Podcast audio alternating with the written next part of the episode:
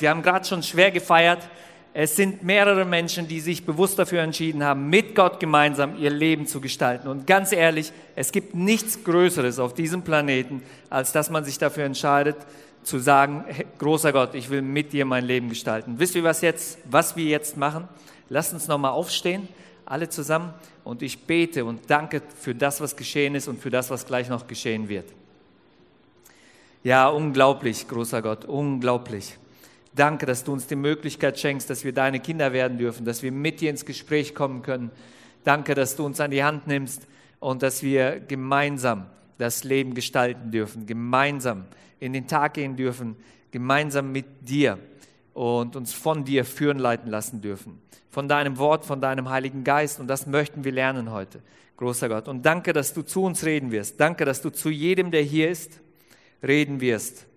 Gott, das glaube ich. Und deswegen bete ich, dass wir uns öffnen, dass wir demütig sind und bereit sind, auf dich zu hören, auf das, was du uns zu sagen hast. Und ich bete um deinen Segen für diesen Gottesdienst. Amen. Amen. Gott ist hier bei uns und hat jedem von uns was Wichtiges, was Bedeutendes zu sagen. Ich freue mich auf den Gottesdienst.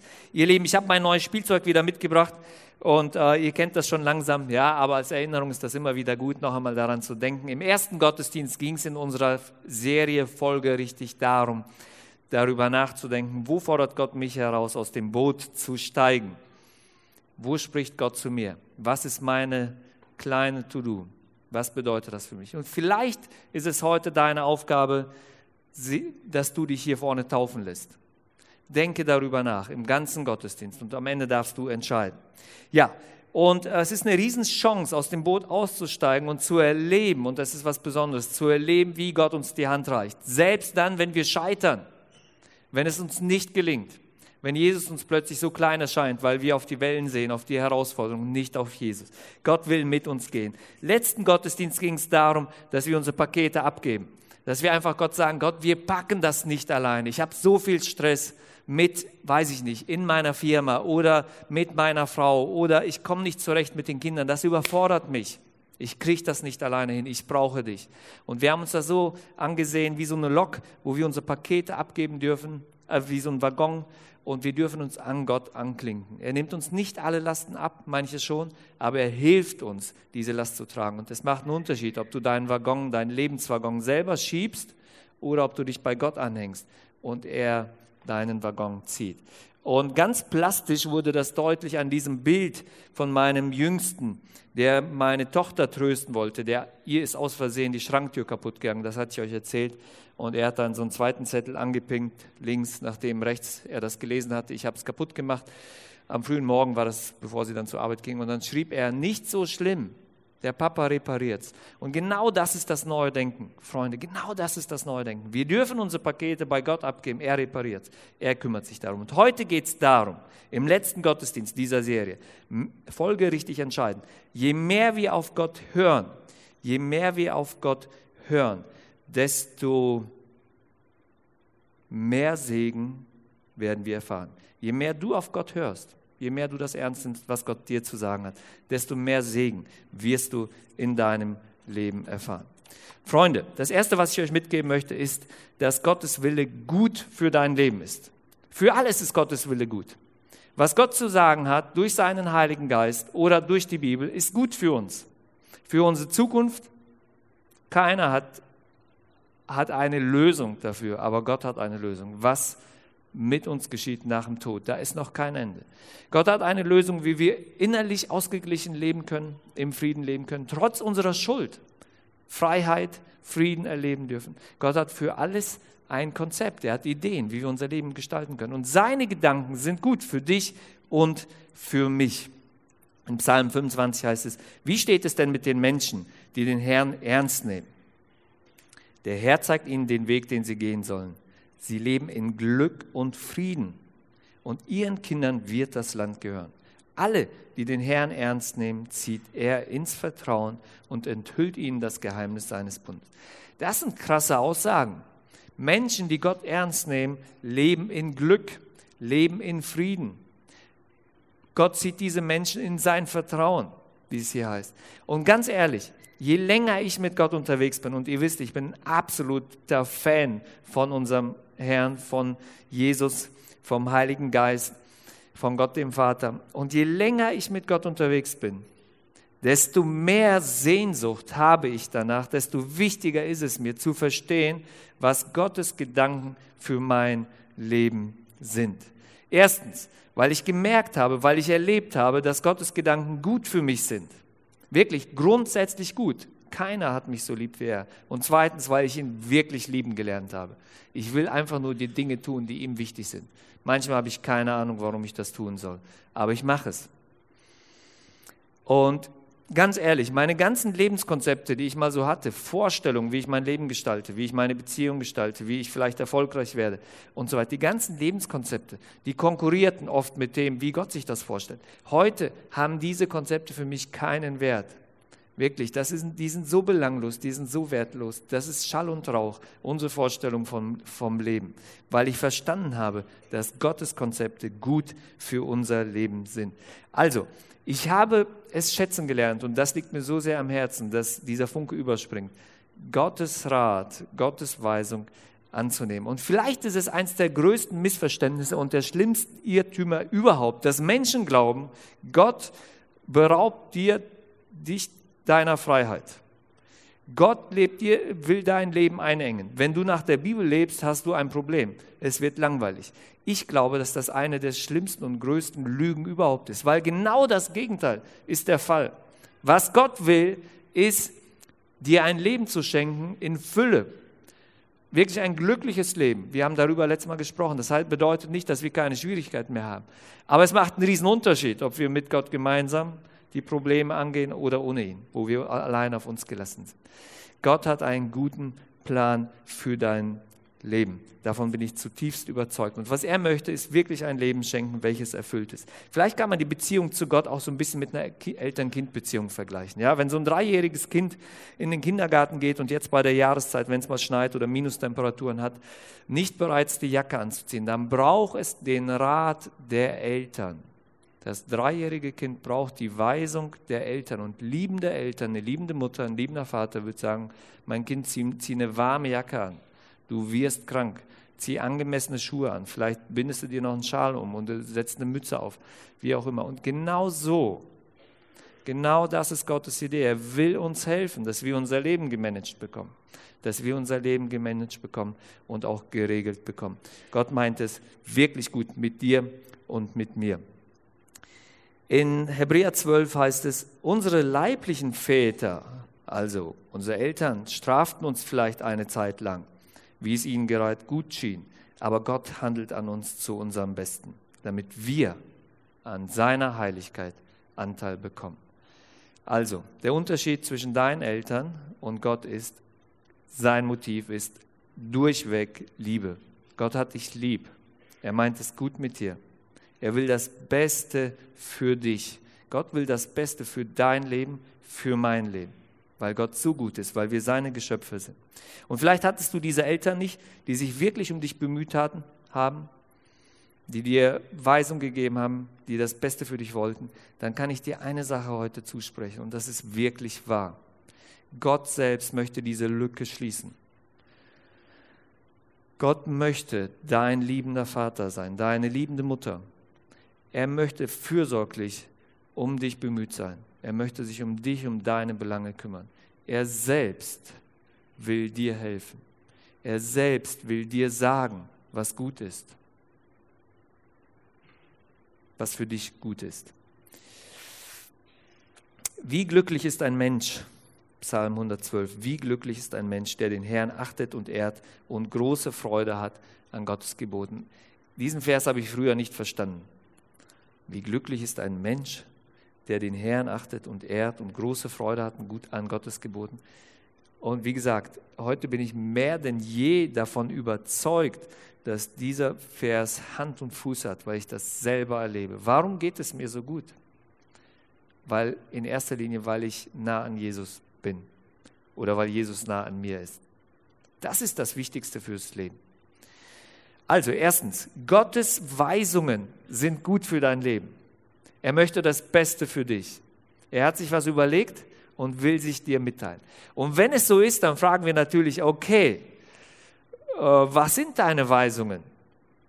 Was liegt dir auf dem Herzen? Und er hat zwei Wege, wie er dir das zeigen will, was ihm auf dem Herzen liegt. Er hat zwei besondere Arten zu kommunizieren, mit dir ins Gespräch zu kommen, dein Herz zu berühren, deine Gedanken zu prägen. Und das erste ist, Gott redet durch die Bibel. Gott redet durch sein Wort. Gott spricht, er gibt Anweisungen für alles Mögliche in der Bibel. Und Gott offenbart seine Gedanken.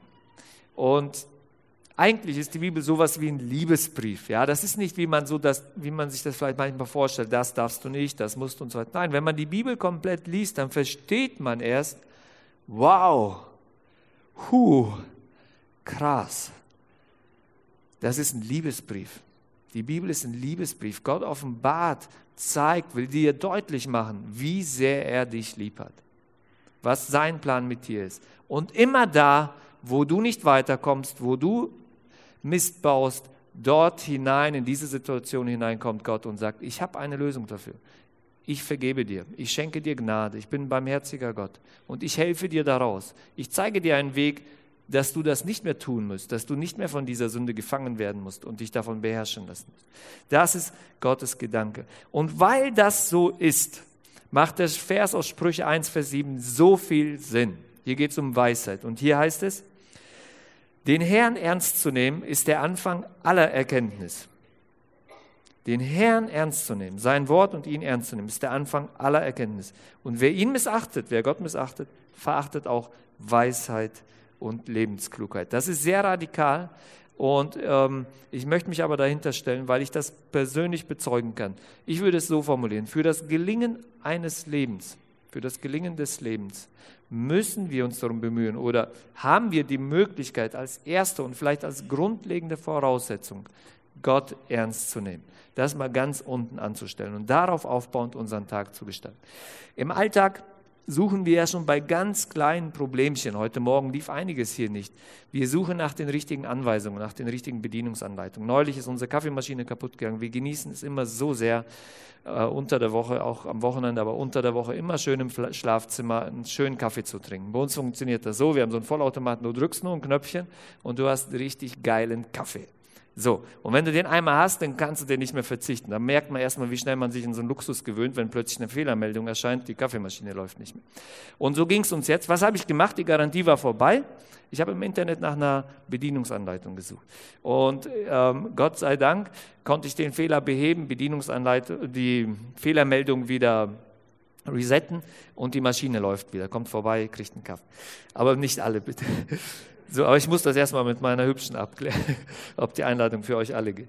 So, aber nicht im Schlafzimmer bei uns. Auf jeden Fall, auf jeden Fall, auf jeden Fall ähm, geht es darum, wenn, das, wenn wir für so kleine, ich sag mal, blöde Maschinen, für wo einfach nur ein bisschen Technik drin steckt, schon eine Bedienungsanleitung brauchen, wie viel mehr haben wir es denn notwendig? Wir Menschen sind viel, viel komplexer als dieser Kaffee-Vollautomat viel, viel komplexer mit unserem, mit, als ganzes Wesen, mit unseren Charakterzügen, als Beziehungswesen und überhaupt, wie wir mit Gott ins Reine kommen und mit ihm das Leben gestalten können. Das ist so sehr komplex und Gott gibt uns klare Anweisungen, wie wir das Leben gestalten können. Und das Großartige ist, das Großartige ist, dass es nicht einfach nur ein Buch ist, ja, ähm, das wir studieren und lesen und uns irgendwelche Informationen rausholen, sondern das Großartige ist der Verfasser des Buches. Gott ist großartig, er ist allmächtig, er ist der Schöpfer, er steht über allem.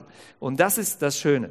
Und den Wert der biblischen Inhalte, wenn wir wirklich den Wert der biblischen Inhalte verstehen wollen, dann müssen wir denjenigen verstehen und kennenlernen, der das hat festhalten lassen da müssen wir Gott kennenlernen, Gott besser kennenlernen. Und Gott ist so gut.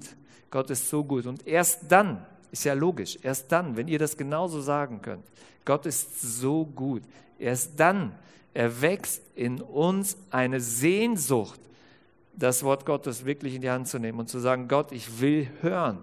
Was ist dir wichtig? Keiner ist wie du. Offenbar du mir deine Gedanken. Und deswegen heißt es in Psalm 86, denn du bist groß, du bist groß, du tust Wunder. Nur du bist Gott, du ganz allein. Und jetzt müsste man sagen, und weil es so ist, Herr, zeige mir, ich will mir von keinem anderen den Weg vorgeben lassen, aber von, von, Gott, von Gott ja, der über allem steht. Zeige mir den richtigen Weg, damit ich in Treue zu dir mein Leben führe. Lass es meine einzige Sorge sein, dich zu ehren und dir zu gehorchen. Wenn du keinen Bock auf Bibellesen hast, dann kann es zwei Gründe haben. Das eine ist vielleicht rein technisch. Ja, du hast irgendwie so einen alten Schinken, wo du die Worte einfach nicht mehr kennst. Also leg dir eine ordentliche Übersetzung an. Wir haben, glaube ich, hinten welche. Du kannst sogar eine geschenkt haben, wenn du keine Bibel hast. Oder du stehst zu früh auf und du bist einfach noch müde. Ähm, es kann technische Gründe haben. Aber ich glaube, der Hauptgrund, warum wir keine Lust haben oder warum wir keine, keine Sehnsucht danach haben, liegt darin, dass wir Gott nicht wirklich gut kennen. Der Hauptgrund liegt nicht in unserer Müdigkeit oder was weiß ich was in unseren Umständen, sondern der Hauptgrund liegt darin, dass wir Gott einfach noch nicht kennengelernt haben, wer er ist, dass uns nicht bewusst ist, wer die Bibel geschrieben hat. Und für mich, für mich, ich habe auch keinen Bock, einfach nur irgendwie totes altes Buch zu lesen, sondern warum lese ich das? Weil es für mich eine Gottesbegegnung ist. Ich begegne Gott, ich höre auf ihn, ich rede mit ihm. Er offenbart mir, sagt mir, was ihm wichtig ist. Und darauf habe ich richtig Bock, mit Gott ins Gespräch zu kommen, mit dem Allmächtigen, der alles in seiner Hand hat. Mit dem liebenden Vater, der liebt mich so wie keiner. Ich habe eine liebe Frau, liebe Kinder, die haben mich wirklich gern. Ich habe ein richtig geniales Leitungsteam, gute Freunde, die mich wirklich lieben, wo ich das erlebe. Aber nicht so, wie Gott es tut. Keiner tut es so wie Gott. Gott wird mich nie enttäuschen. Es wird nie was geben, das was menschlich ist, bei Gott nicht. Okay, Freunde, ich möchte euch herausfordern. Wir haben jetzt über zwei Dinge geredet. Gottes Wille ist gut für dein Leben und zweitens, Gott spricht durch die Bibel. Ich habe gleich noch einen dritten kurzen Gedanken. Ich möchte euch herausfordern, wirklich zu hören, wozu Gott dich herausfordert, was dein Part ist. Und wir haben heute echt ein Fest, Taufe. Im Prinzip ist Taufe genau das. Die Leute, die sich taufen lassen, sagen nämlich genau das. Ich will Gott ernst nehmen. Gott soll das Wichtigste in meinem Leben sein. Und ich zeige es, indem ich mich taufen lasse. Ich gehe ins Wasser rein und sage damit, ich lebe nicht mehr für das, was mir früher wichtig war, für meine eigenen Lebenskonzepte und stehe auf dem Wasser auf und sage damit, ich lebe, ich habe ein neues Leben und zwar ich gestalte es jetzt mit Gott gemeinsam. Er ist der Herr meines Lebens. Denkt darüber nach, ob das nicht heute für dich, für euch dran ist. Jetzt haben wir unsere Piloten schon länger nicht mehr gehört. Was macht eigentlich unser Flieger? Was machen die Piloten? Wo sind die gerade dran? Lass uns da einfach mal einen Fokus drauf werfen und mal schauen, was da gerade so passiert. Hast du gestern Fußball geguckt? Das war ein echt schönes Spiel von Hamburg, oder? Oh Mann. Ja, Bremen hat 1-3 verloren, genauso schlecht wie Dortmund, hätte ich auch nicht gedacht. Hm. Aber cool. soll ich dir mal was sagen? Die Tore von Hamburg waren alle Glück. Quatsch. Wir haben euch vom Platz gefegt. Oh, typisch Hamburg-Fan.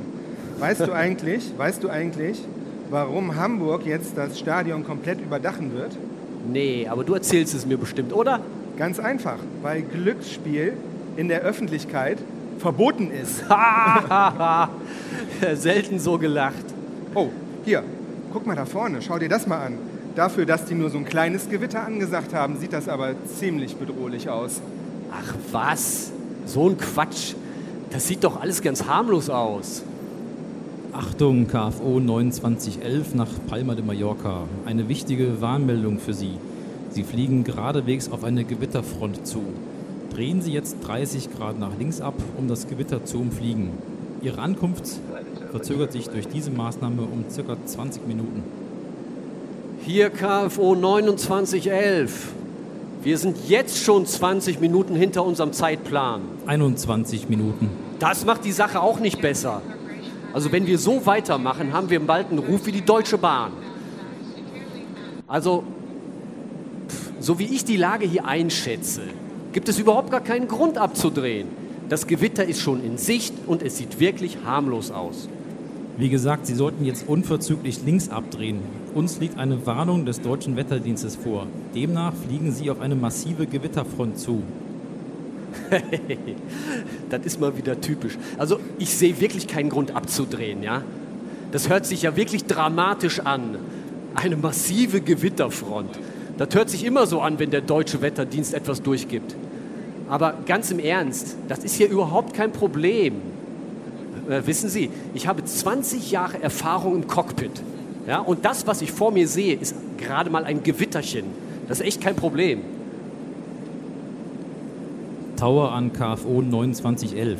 Wenn ich dem Radarschirm Glauben schenken darf, fliegen Sie noch immer stur Ihren Kurs. Haben Sie meine Anweisung jetzt verstanden? Nein, äh, ja. Ich verstehe zwar, was Sie sagen, aber nicht so recht, was Sie meinen. Ich meine, Sie sollten links abdrehen und zwar jetzt sofort, sonst bringen Sie Ihre Crew und alle Passagiere unnötig in Gefahr. Ja, Sie müssen ja, jetzt ja. schnell reagieren. Ja, ich denke, wir sollten in erster Linie mal Ruhe bewahren. Also ich habe wirklich Verständnis für das, was Sie sagen und ich, ich finde es gut, dass Sie so engagiert sind. Aber Sie können mir glauben, es ist alles sicher. Jetzt reizt wirklich. Endlich Ruhe, der Kontakt ist abgebrochen. Das war aber auch nicht auszuhalten. Captain, wir sollten jetzt wirklich langsam abdrehen. Quatsch, es ist alles gut. In 50 Minuten sind wir sicher am Boden.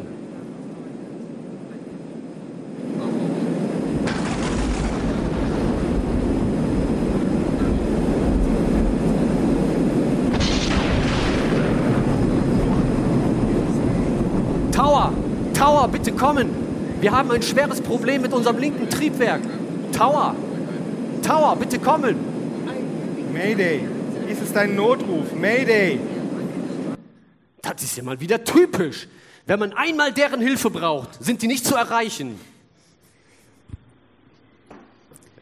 Wenn man einmal deren Hilfe braucht, sind sie nicht zu erreichen. Vielleicht ahnt ihr schon, wo ich mit meinem dritten Punkt will, hin will. Und der ist mir wirklich, der liegt mir wirklich sehr, sehr am Herzen. Wir haben darüber gesprochen, dass Gottes Wille gut für unser Leben ist. Dann haben wir gesagt, dass Gott sich offenbart durch sein Wort. Und das dritte ist, Gott leitet dich aktiv durch seinen Heiligen Geist. Gott leitet dich aktiv durch seinen Heiligen Geist. Und vielleicht kann man das mit diesem Funkspruch vom Tower vergleichen. So wie dieser Funkspruch hineinspricht in eine ganz gewöhnliche Situation, und so hat auch Gott uns öfter mal was zu sagen. Er will uns irgendwas aufs Herz legen. Und es gibt zwei Möglichkeiten. Wir können es ignorieren, so wie der Pilot es getan hat, oder aber wir können es beherzigen. Und wir können darüber nachdenken und Gott fragen, was es bedeutet. Und manchmal wird es so sein, dass Gott eine Warnung hat, weil wir irgendeine blöde Entscheidung getroffen haben, die uns vielleicht finanziell ruinieren wird oder die uns irgendwie zu Schwer Schwierigkeiten machen wird wo, oder wo wir uns in unnötige Sünde begeben würden, dass Gott uns einfach einen Hinweis gibt, Achtung, mach da mal langsamer. Es können andere Dinge sein. Vielleicht Gott will, dir, will Gott dir sagen, was, ähm, wie du deine Beziehungen klärst. Es können, kann so vielfältig sein. Mein Wunsch ist, mein Anliegen ist, dass wir Gottes Reden ernst nehmen, dass wir uns bewusst darauf konzentrieren, dass wir uns darauf einlassen was hat Gott mir zu sagen? Und wenn man möchte, wenn man das so mal mit dem Piloten vergleichen möchte, dann würde ich sagen, das Wort Gottes ist sowas wie die grundlegende Wahrheit für dich und für mich. Das Wort Gottes ist sowas wie die grundlegende Wahrheit. Ja, von mir aus können wir es mit dem Pilotenschein vergleichen. Der muss das wissen, wie man fliegt, wie man mit dem Flugzeug abhebt, wie man vielleicht auch mal durch das Gewitter fliegt und dann auch wieder eine weiche Landung hat und so weiter.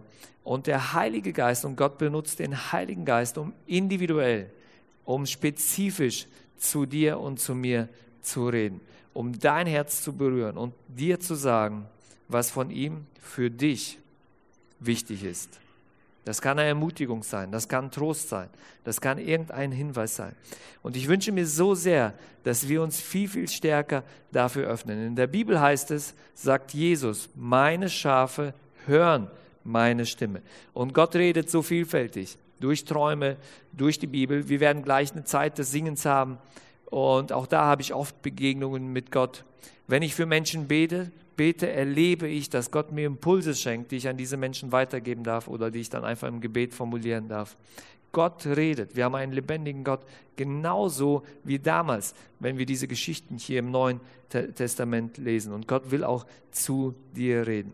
Und oft geht es mir so, dass ich das gar nicht so genau unterscheiden kann. Ist das jetzt das Reden Gottes oder sind das meine Gedanken? Aber das ist nicht so erheblich. Wenn du mit Gott lebst, wenn du verbunden bist mit Gott, dann werden es manchmal Impulse sein, die von Gott kommen.